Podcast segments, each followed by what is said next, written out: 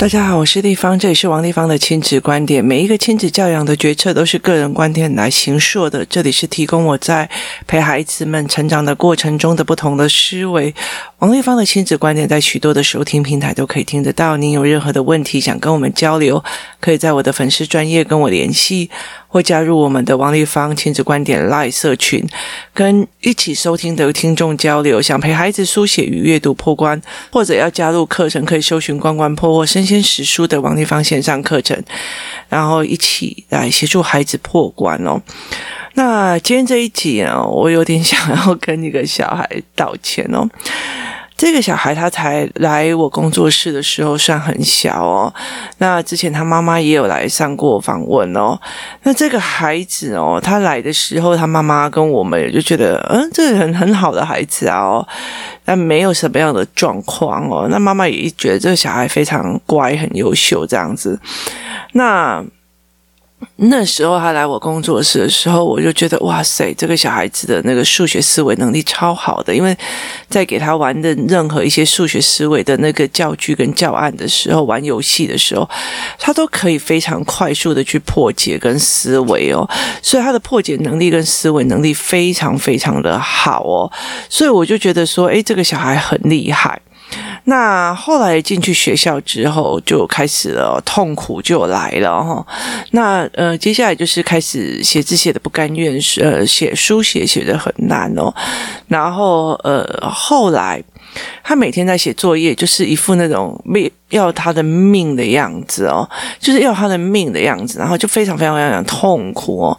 那他非常痛苦的状况之后，我们其实就一直在讲说，哎，会不会学习动机的问题啊？你知道，就是我们一直被误导，都是一定是学习动机的问题哦。那后来我就呃去看他学习动机的状况，那学习动机他都会了，他也很在意的，那他的呃概念也都起了哦。那为什么他还是这个样子呢？那就是有一次，呃，我们大家包车去台中看眼睛的时候啊，他妈他爸妈本来是帮他爸爸看的，就是帮他妈报名，帮帮他爸爸报名的。那后来他爸爸在旁边听，因为他觉得说，为什么王丽芳，呃，闲着没事会叫大家一起去看眼睛哦？那大家就觉得本来以为是好玩，就谁知道里面就学到非常非常多。那于是这个爸爸就马上跟他的妈妈讲说：“你赶快叫两个小孩子也来预约哦。”于是他就带着这两个小孩子。再重新去，因为那天时段已经满了，没有时间预约，那就再去看，然后就发现这个男孩他的眼睛哦，如果看近的会非常非常痛苦，于是他在看作业的时候，他就会产生一种非常痛苦的感觉哦，就是他的眼睛没有办法那么呃长期性的短聚焦哦。那后来呃，但是他戴配了眼镜，状况好很多，也比较稳下来了。可是他其实对功课还还是这个样子哦。那有一阵子，我就做了一件事情哦，我就呃，接下来我们就是思考课嘛，有的没有的这样子。那那时候已经是三年级。那我后来有一次我在看他数学的时候，我就觉得天哪，为什么呃他没有办法理解这种量的逻辑哦？所以那个时候我有跟他妈讲说，你回去应该要被他培量感或干嘛。那我都一直以为这样子讲哦，妈妈就应该懂了哦，没有哦。那所以他不知道怎么私底下去操是操作。那一直到现在他四年级了，四年级的时候他还是会很痛苦这样子哦。那呃，因为四年级我在带他的是阅读加上思考课哦，所以等于是之前思考的那种呃脉络的图或者是思考的原则原理哦，那些东西他必须要。呃，合在一起，我的课程是这样子哦。其实，呃，一刚开始，一刚开始就是一堆的教案，例如说可能性啊，这个脉络有可能到哪边啊，然后呃，这怎么推论的啊，干嘛？这些都是必须要有一个一个的教案，然后变成小孩子们的呃。就是变成小孩子理解的这句话在讲什么，可能性是什么？什么叫多面向？什么叫多角度？什么叫角度？这个东西其实是用游戏的方式去让他们带入带入。那游戏加语言加认知，好，是这是教案的部分。接下来就是大量一起出去玩，他们在很多的呃玩的过程里面，互动的过程里面，知道他们卡在哪里。然后因为大家都上过课，所以就是。呃，所有孩子跟家长里面在使用，那你怎么推论的？那你怎么呃，为什么会做这样的决策或干嘛？就是他们就可以大量的在这里面做练习，然后接下来就进入了思考课，因为这些所有的东西就会变成你所谓的思维模式，这可能性是什么或干嘛这样子？那必须做组织脉络的思维，最后接下来的一个步骤就是文本必须跟这些脉络做结合。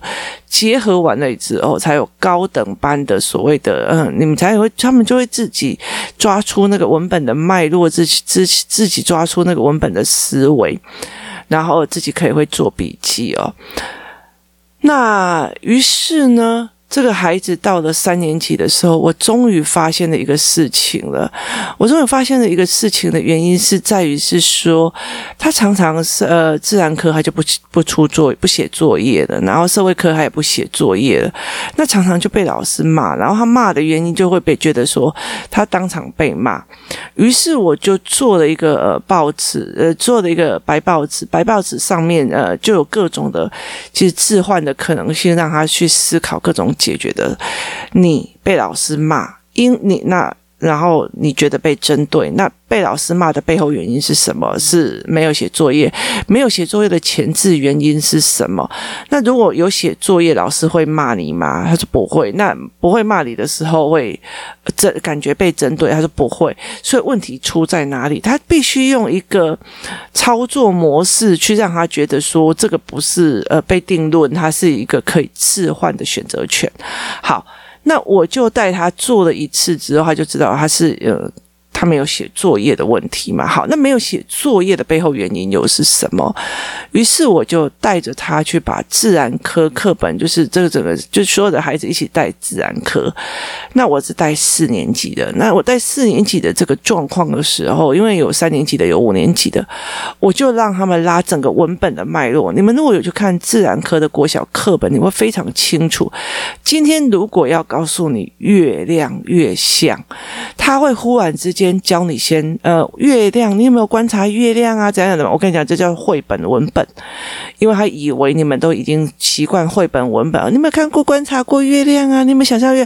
然后就会忽然跳到嫦娥奔月啊，要不然就是跳到呃怎样怎样，就是呃其他的月什么月亮的故事。那有时候他就讲说哈，那我要告诉你说，呃，月亮有时候从哪边升起，有哪边从哪边什么降落。于是他又跳到了怎么。去分辨相对位置，怎么去分辨相对位置？然后接下来再分辨相对位置以后，就有一个实验跟一个操作。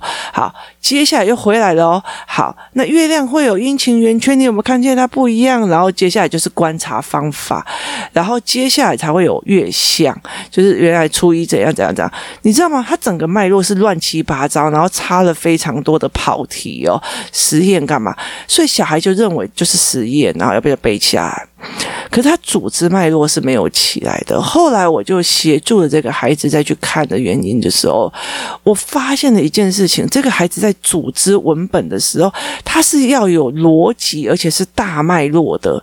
然后他会非常生气，说：“这里怎么会来干扰？变成我明明在讲说月亮呃会从哪边升起，哪边降落，为什么会出来一个相对位置的实验？你呢？为什么要来？”呃，抽走我的话题，考走我的话题。我在这整个他在操作的过程里面，我忽然理解了一件事情是：当他有一个脉络，他没有办法全盘了解的时候，一个跑题就容易让他整个放空，就傻住了，你知道吗？一朵钢气呀。所以他常常会每次下课就会冲出来，立方体我要问你什么什么，立方体我要问你什么什么什么，立方体为什么？因为他在他的人生里面，如果没有把思维模式这些思维模式想清楚，他会卡死在那边，完全没办法动，完全没有办法写作业，完全没有办法干嘛。那他就是一个全盘性逻辑的人。于是那一天晚上弄完以后，因为我们没有办法做完嘛，那他妈妈回去就陪他把那这整个就是整个文本脉络抓出来。他终于知道了这整篇的这整个章节的脉络思维是什么的时候，他就写他的自然作业快到一个不行，因为他全盘能够了解了。那于是我就跟他妈妈讲说。你怎么陪他写作业的？那因为他就说我陪他写作业就是呃课本拿起来啊，照着老师的顺序啊，第一个是国重，然后就写作业，第二个是怎样怎样，所以他就一直说你快一点，你快一点，你快一点，快一点，好来。我记得我之前开过时间管理的课程，那我不是在讲时间管理，重点是在于是你希望小孩有时间管理，他就要知道时间是有限的，时间是怎么规划，这些东西的概念都要有。我就跟他讲说，那你有让他去做这件事情吗？你有让他去做轻重缓急，时间是有限，时间是安排的，当他没有办法。全面性自己安排脉络原则的时候，你叫他动一个，他就卡死在那里；你叫他动一个，就是卡死在那里。也意思就是说，那一天我就呃开了所有的地图哦，就是 Google Air 跟 Google 的地图哦。有些人哦，他就像走迷宫一样哦，就是你叫我往右走，我就往右走；你叫我往左走，就是往左走。撞到壁的，你没有叫我往弹，我就没有往。就不访谈，我还是一直在那边装逼，这就是很多的小孩读书的方式。你叫我怎么算，我就怎么算；你叫我怎么做，我就怎么做；你叫我怎么写，我就怎么写。我。想要把它写好，我就干脆整个整个课本背下。就算撞壁了，我就想说，诶，刚刚明明用走的就可以到了，为什么这里再走不过去？于是他就自己在一直撞壁，一直撞壁，一直在走，一直在走。可是他不知道他撞壁了，他不知道他头破血流的，他痛了以后就开始生气了，歪塔啊！然后我们就以为说这个是学习动机的问题。于是，但是这个孩子不一样，他的他的。重要点就是，如果我带他去走迷宫的话，他一定要用空试图把所有的脉络搞清楚。原来要走这里，原来走那，原来这样，原来呃呃迷宫的逻辑是这个样子。他思考也在脑袋里面，他才会甘愿去走。要不然他就给你歪当的是歪当。所以他的数学你歪当的是歪当，因为他看不懂为什么这里除法是这里要减，这里那里要擦，那里要划掉，那里要怎么样一。他不懂就是不懂，不懂你逼他，他就给你塞饼，然后就给你。我在那里，他就给你成全部低气压，全部怎么样？那你就会变得，你为什么要为难我这件事情？那我后来就就说，所以整个方式，这个孩子的学习模式，他必须先懂全部整套的，然后脉络弄完了以后，他再去做施行细则，这样这个孩子他有才有办法服，要不然他上课上到一半，他忽然有不懂的狼一的飘起，要不然就是卡在那里，甚至。他会生气，老师为什么没有讲清楚？那他也跟我承认，他常常每个老师老师讲的话，每句话都懂，连起来都不懂。所以很多妈妈常常问说：“你懂不懂？懂懂什么？你了解的意思吗？”但是整个脉络是不懂的。那于是我就知道这个孩子的思维模式是怎么样。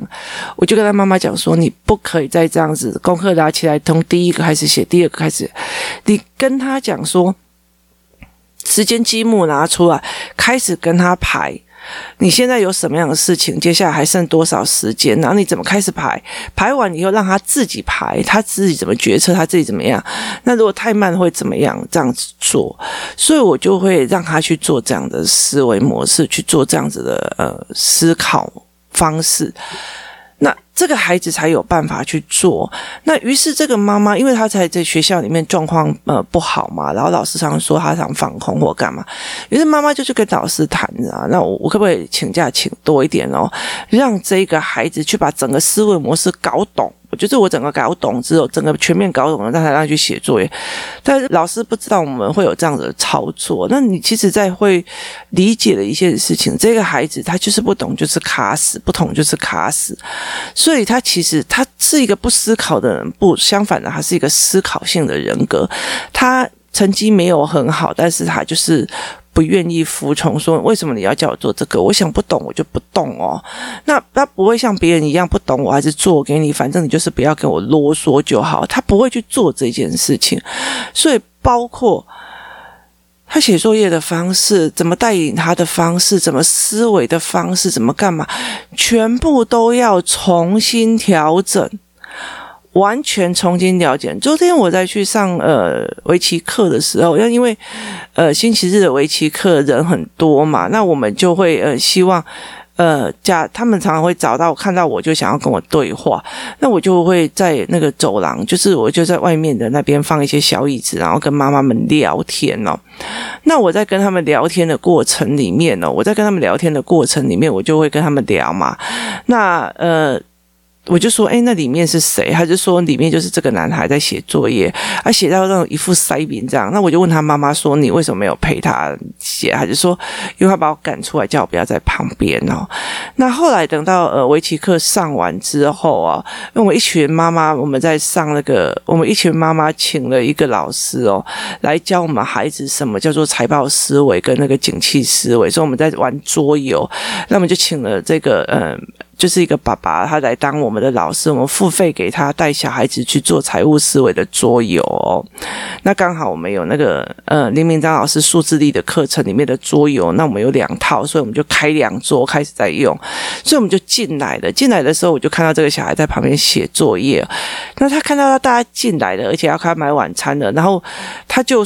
想要把玩那个那个书收起来哦，那他妈妈就跟他讲说：“啊，就剩两题了，你为什么不写完啊？”哈，然后他就说：“回家再写啊。”然后我就走过去，我就坐在他旁边说：“哎，我跟你讲哦，你这跟大便哦，大到肾后面还有一点点，你就不大了，不是很矮妞吗？”然后他就忽然笑了，你知道，因为你离，因为你。告诉他后面的思维逻辑是什么了，于是他就打开了以后开始写，然后我就看他怎么写。那他在看的时候，我就问他说：“那你要不要念出来讲给我听？”于是他就念出来讲给我，然后很快就写完。那我就说：“那因为他以前从以前到现在写作业非常非常慢，然后好像在哀求他。然后呃，有时候弟弟写完他还没写完，他就会觉得很生气，为什么弟弟可以去看嘛看电视哦？那我就说：那你还剩什么？”然后他一直想要去跟大家一起玩的嘛，因为围棋课结束了，然后呃，接下来他们开始在要吃东西，然后吃完以后要摆桌游了嘛。那我们就是呃，看谁要参加，就是谁要参加就付费，就是一场四百块、五百块这样子。那大家就是玩这样。那我们就昨天玩了四个多钟头吧。那。玩了好几场这样子，然后你就可以看到那个每一个孩子在做财务思维的里面的思维模式哦，每一个小孩都有不同。那我有空再来讲这件事情哦。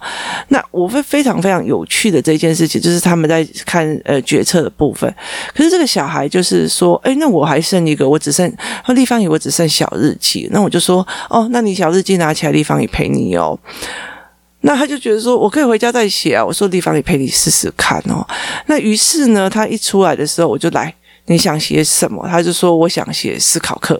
好，那我说哦，你想要写思考课哦？那因为思考课是星期五的作业，那我就说好，思考课你你两个最印象，所以时间、地点、呃人事物，就是每周的几呃星期三跟星期五，我有一个阿姨会带我们去上思考阅读的理解课，于是我就用一个呃特别的方式把这些要件都放在一起哦，然后我就说你印象最深刻的是什么？他说我印象最深刻的是，虽然我的功课很多。但是我的每一个科目老师都有帮我们顾到，虽然有些呃同学的顾功课很少，可是他完全没有阅读的训练，完全没有什么，所以我一刚开始以为读书呃功课多是痛苦的，后来发现。他这样子才是危险的。好，那我就把这整个议题，就是变成像一一节一节的，把它弄成章，就是一块一块把它做成脉络。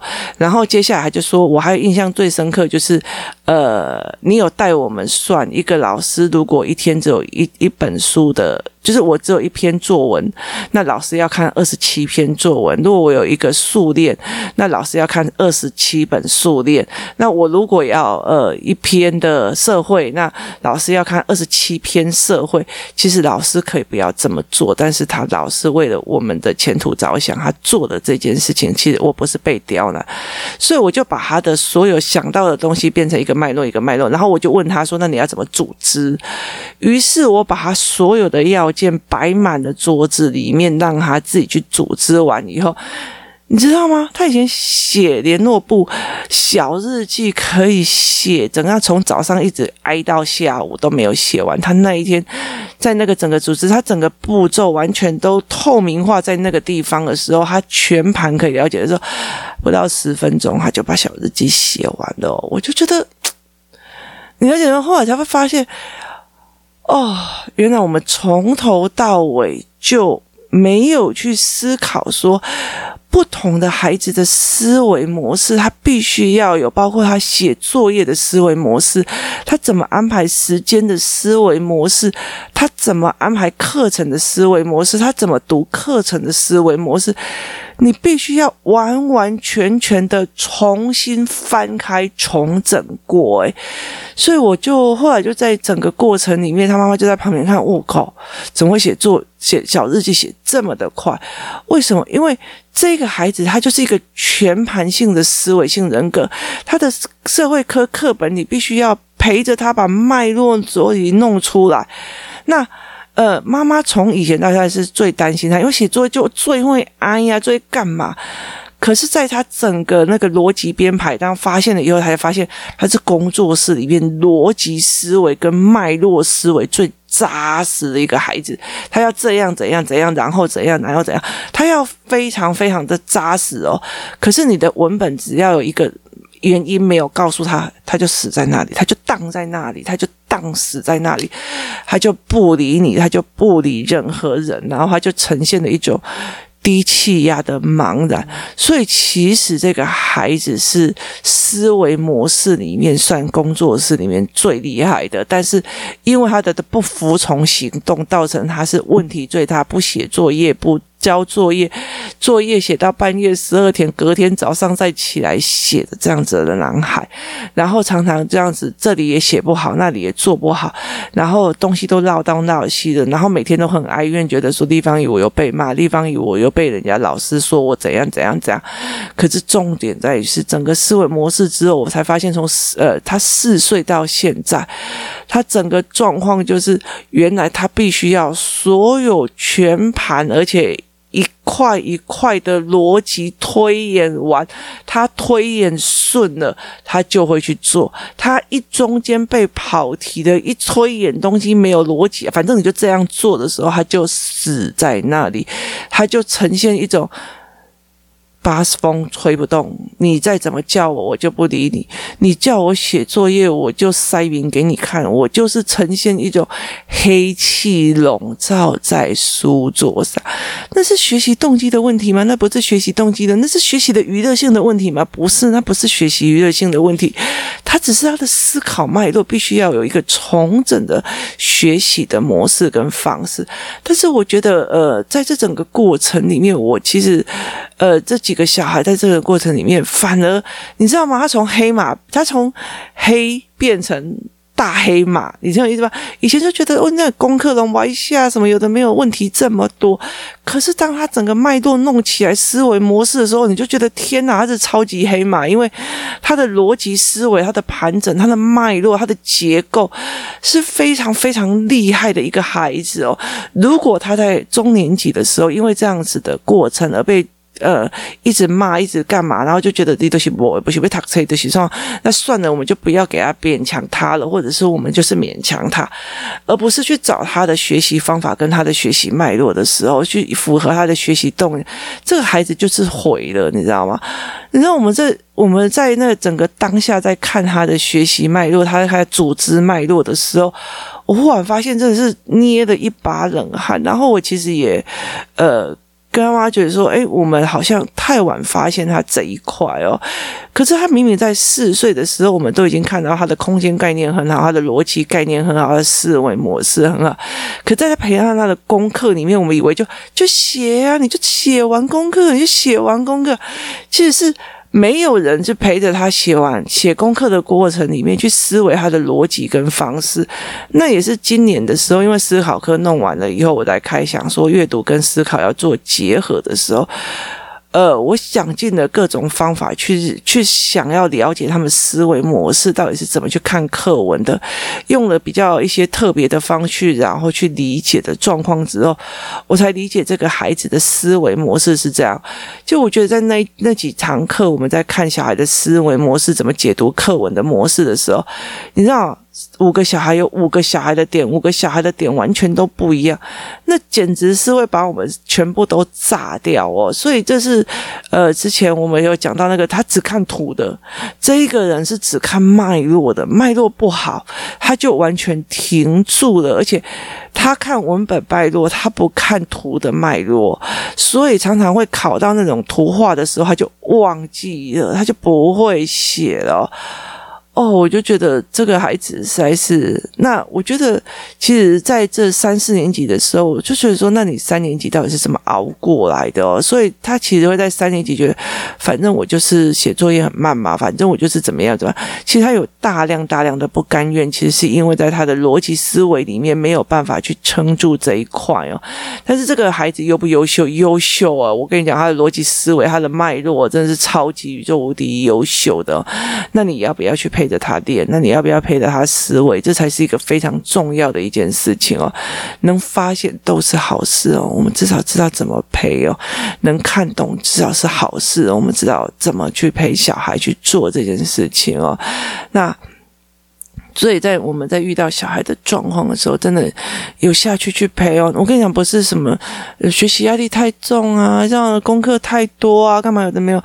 其实我觉得在整个陪他们写作业跟写功课还有过程里面，虽然真的很痛苦啊，你知道，在看自己的小孩字写那么的丑，然后又呃他的思维模式又这样子跳来跳去，而且像呃我儿子他在国小五二年级的时候，那个老师非常好哦，同样加减法。哦，你有一百种算法，你可以算出来。老师都觉得你好棒，因为他是他是量感思维的小孩，所以他不是会背几加几等于多少，他是量感思维，所以他的数字可以移来移去，然后答案是一样。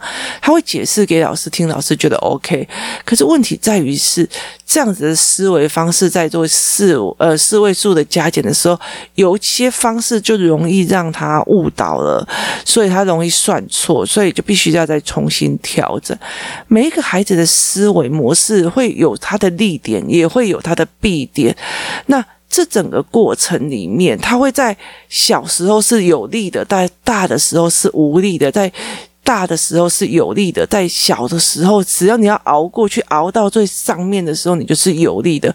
所以有很多的人呢，我们在讲说啊，我就跟他讲说，呃，我的女儿那种功课就是成绩很差，他就说，哎，你不用担心啊，她的利基点是在后面，不是在前面。有的人利基点在前面，后面就整个苦死哦。那个东西是不一样，是思维脉络的问题哦。所以你怎么去带领小孩的思维？你不能是说说小孩成绩不好，那就算了啊，反正他就是。是呃，就是不是兴趣不在这里呀、啊，或干嘛的没有？没有，我们没有这样讲哦。这成绩不好，我们还是在拉数学思维嘛，在思学量感，我们在拉很多的思考模式，在干嘛这样子？我没有就说放了或者不放，或者是又强迫用同一个方法一直逼他这样子哦，是没有，而是找各种的方法让他理解数学的本质，或让他学好思维的本质，或自然课的本质哦。那去找不同的理解方式，去找不同的作为方式，去陪这个孩子去做这件事。事情哦，所以我觉得非常非常重要的一件事情是，你怎么看这个孩子？你怎么看这些孩子的思维模式？你怎么去做这件事情，才是一个非常非常重要的一件事情哦。那提供各位参考哦，也非常谢谢大家哦。那呃，来思维这一块哦，我后来就觉得说，什么台湾的教教育太压迫性太累啊，什么功课压力太大。我跟你说，真的，真的，老实说，真的，全世界都一样哦。你知道，法国的精英上面，或者是英国的很前面的那一块，还有和那个那个美国的，他们其实都真的是读得非常非常的辛苦哦。可是那个东西不是量的问题哦，是呃，如果我用错误的方式哦。去解读文本的时候，我读的是非常非常非常辛苦，而且还不得不到知识的愉悦，那才是真的是压力哦。就好像你只会用走的哦，往前去走，那个你别人叫你怎么走就怎么走，你到了那个到了那个迷宫的尽头，去撞到一直撞一直撞，你都还没有办法去思考说。我是不是要换条路走，或者是我能不能换条路走，或者是我有没有一个别的方式跳起来看整盘的东西哦，这才是一个非常重要的思维逻辑哦。那提供大家在参考参参考哦，那也提供让孩子知道说，有时候每个人他在使用工具跟使用文本的方式是不同的，甚至每个人的眼睛，每个人在看书本的方式也是不同的。那无关笨与笨，无关你会不会读书，无关你聪不聪明，无关你认不认真。很多事情它不是单一因素的哦。很多时候我们还可以找出更多的方法来协助更多的孩子哦，提供大家参考哦。那这这这阵子在陪这群小孩的时候，真的每一个小孩都有每个小孩的一堆问题哦。那有空的时候，我就会再提供给大家思维跟呃去了解这样子的状况哦。老实说，这整个过程里面，在陪他们的过程里面，老实说是真的非常非常的累哦。所以我常常在讲说，嗯，有没有心情想要再再开第二版？这是一件，它不是一个那种什么十分钟下课就可以解决的，或者是五十分钟就可以解决的哦。那他也不知道要去怎么去算学费或干嘛，所以那是一个非常辛苦的一个过程哦。那必须要，可是我教你又必须要妈妈会理解哦，那才是最重要。所以基本上我会先，呃，让家长理解整个脉络以后，才会开始慢慢开始，呃，私底下再开课哦，就是在开。别的课程哦，那提供大家去思考这样的方式哦。就如果你真的再怎么教就教不会哦，有没有可能他其实是卡在别的原因哦？那真的，如果你看过这个孩子在写功课哦，你就会觉得哦，什么叫做修养哦？真的是很多的父母没有会哑起来，不是没有原因的。那你也我也会开始慢慢的去理解为什么这个孩子会叫妈妈走开，因为他陪伴的方式哦不太适合这。这个孩子的思维模式哦，他没有谁对谁错哦，我觉得每个人都用心的，只是用错的方法而已哦。那甚至我们不知道我们用错的方法，这才是一个最重要的一件事情哦。可是这个妈妈不会觉得说这个小孩就是在刁难我，那王丽芳就是在怎样哦。我们也是一直在想方法，一直在想方法。从他四岁到现在已经十岁了哦，你看，呃，九岁了，你看我们熬过多少年哦，一样一样在讲方法，一样一样在讲方法，然后一样一样帮助这个孩子，然后让他从脉络这样子看上来哦。那，呃，我们才有办法真正的去协助这个孩子，他从语言，然后从思维，从从数学的空间感，然后慢慢的拉上来，然后最后才发现。他的读书方式，他的思维模式，包括他的语言模式，其实是必须在所有的东西里面给他一个不同的通整空间跟思维模式，让他慢慢的建立，他才有办法发挥到他脑袋里面的思维模式的最大利用化，也最大思考化。这是一个不简单的孩子哦，我觉得在，但是在这整个过程里面，他要熬的真的蛮辛苦的哦。提供大家思维，也提供大家参考。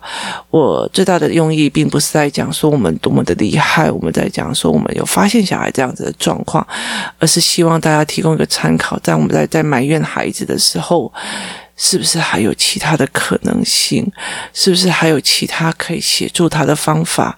呃，抱怨其实是我最不想给孩子的一件事情，埋怨跟批判也不一定不是我最想给孩子一件事情，而是遇到问题的，我们去思维去解决，这才是最重要的一件事情。今天谢谢大家收听，我们明天见。